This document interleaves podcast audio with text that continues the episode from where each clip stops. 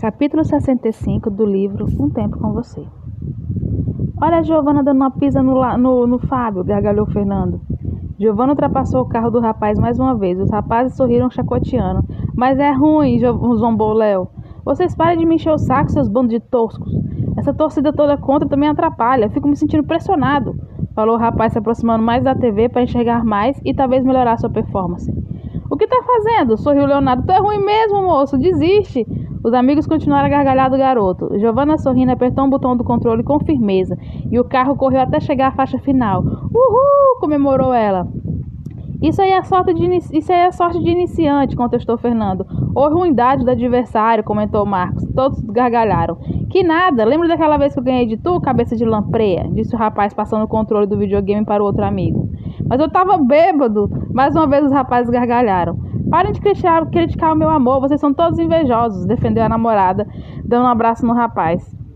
Aí é ruim, provocou Léo. Cala a boca, vão se danar. Terceira ataca perdida. Giovana nunca jogou na vida e ganhou de tu. Giovana sorriu. Eu nunca tinha jogado mesmo, afirmou ela. Quem nunca teve sorte de principiante? É ruim mesmo, continuou Thales, fazendo todos sorrirem. Léo, com o violão, segurou na mão da namorada e a levou para a varanda. Os pais do Fernando vão voltar quando? Só no sábado. Por quê? É pra gente aproveitar mais. Os dois sorriram como Alice um pro outro. Seus pais ainda não reclamaram de você estar dormindo fora esses dias? Perguntou ele dedilhando o violão. Ainda não, mas estão mais estranhos comigo, como se, como se isso fizesse diferente. Já são distantes é, de mim, tão estranhos ou, ou não, para mim dá a mesma coisa. Eu acho que vocês deveriam ter mais diálogo. Fala isso pra eles. Olha, Léo, acontece que o diálogo deles é em pouco eles acham, sem se importar com o que eu penso ou sinto sobre o assunto. É impossível. Hum, mas eu estou adorando dormir esses dias aqui com você. É até legal porque estou pegando uma intimidade bacana com seus amigos. Ah, isso é verdade. Fora que adoro esse sanduíche maluco que vocês fazem. Não pode faltar nosso sanduíche, sorriu ele. É muito divertido ter a casa só pra galera. Léo sorriu admirando a menina. Você quer aprender a tocar?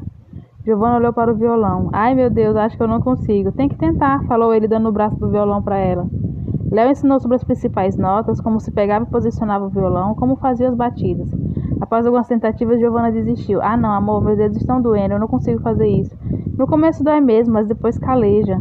Caleja? Sim, os dedos criam uma resistência, não vai doer mais. Não, esse negócio é, aí é muito complicado. Então canta, qual você quer? Giovanna pensou um pouco. Quero aquela do Cazuza que Fernando cantou uma vez em homenagem a ele. Ah, notas difíceis. Saiu o rapaz coçando a cabeça. Espera. Léo mexeu no violão testando algumas notas, encontrando uma com a outra. Após um tempo, conseguiu formar o tom. Pronto, vamos lá, disse ele começando a tocar. Quando a gente conversa, fazendo planos, besteiras, tanta coisa em comum. Léo olhou admirado para Giovanna cantando, deixando escapar segredos, e eu nem sei o que hora dizer, me dá um medo. Que medo? É que eu preciso dizer que te amo, te ganhar ou perder sem engano. É que eu preciso dizer que eu te amo tanto. Léo parou de tocar e continuou olhando fixamente para a namorada. Gil, sua voz é incrível. Que bobeira, Léo. É sério, você canta muito. Tem um jeito de cantar que chama atenção. Podia ficar horas te olhando. Acho que tem personalidade suficiente para ter presença de um palco. Não dá para fazer parte da nossa banda. Giovana sorriu. Que bobeira é essa, boa? Gil, tu tem algo diferente. A garota não conseguia acreditar. Você mesmo reclamou comigo cantando no banheiro, mas você não cantava, você gritava. Parecia uma doida. Agora, quando você quer cantar sério, fica simplesmente ótimo. Qual o plano? Fazer você virar um ídolo pop. Giovanna gargalhou, você é ridículo. Tudo bem, então canta só pra mim. A garota olhou pra ele apaixonada. Isso não será problema algum. Giovanna entrou em casa com os materiais de faculdade.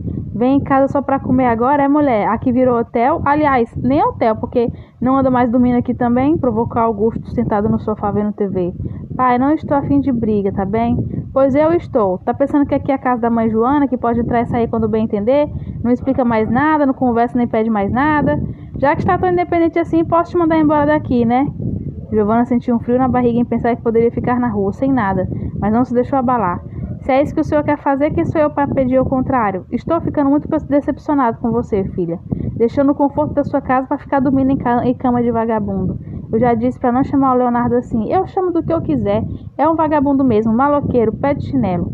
É só isso que incomoda o senhor, o fato dele ser pobre. Apenas isso. Eu duvido se de repente ele ganhasse na loteria, o senhor não parava com essas brigas.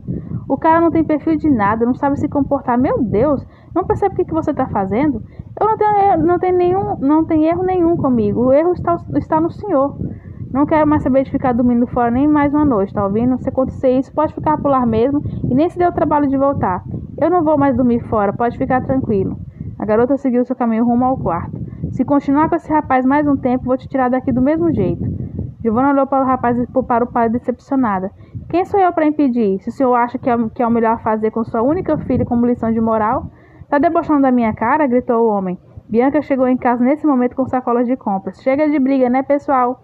Falou ela ouvindo o grito do marido. Eu não fiz nada, o problema é seu marido aí, disse a garota sem querer mais conversa e indo para o seu quarto.